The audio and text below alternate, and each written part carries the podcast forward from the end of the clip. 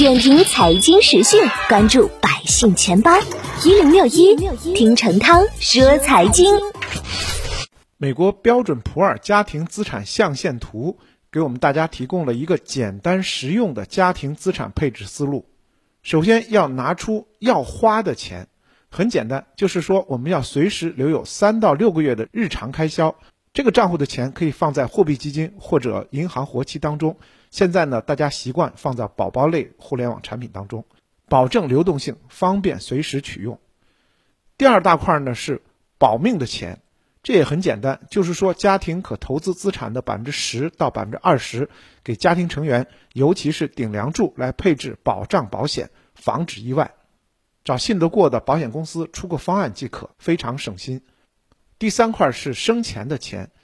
意味着注重高收益，但同时也会面临高风险。根据标准普尔家庭资产象限图的建议，这部分比例是百分之三十。目前大家可以通过投资债券型基金、混合型基金、股票型基金来实现，也可以做基金的定投。第四块是长期增值的钱。其实很多人缺乏一个太长远的打算。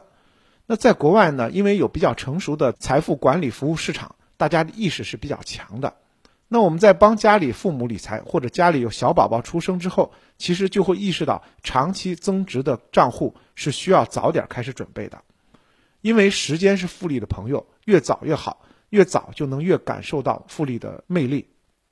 根据标准普尔家庭资产象限的建议，这一部分呢百分之四十的配置，当然也可以根据自己的家庭情况来进行调整。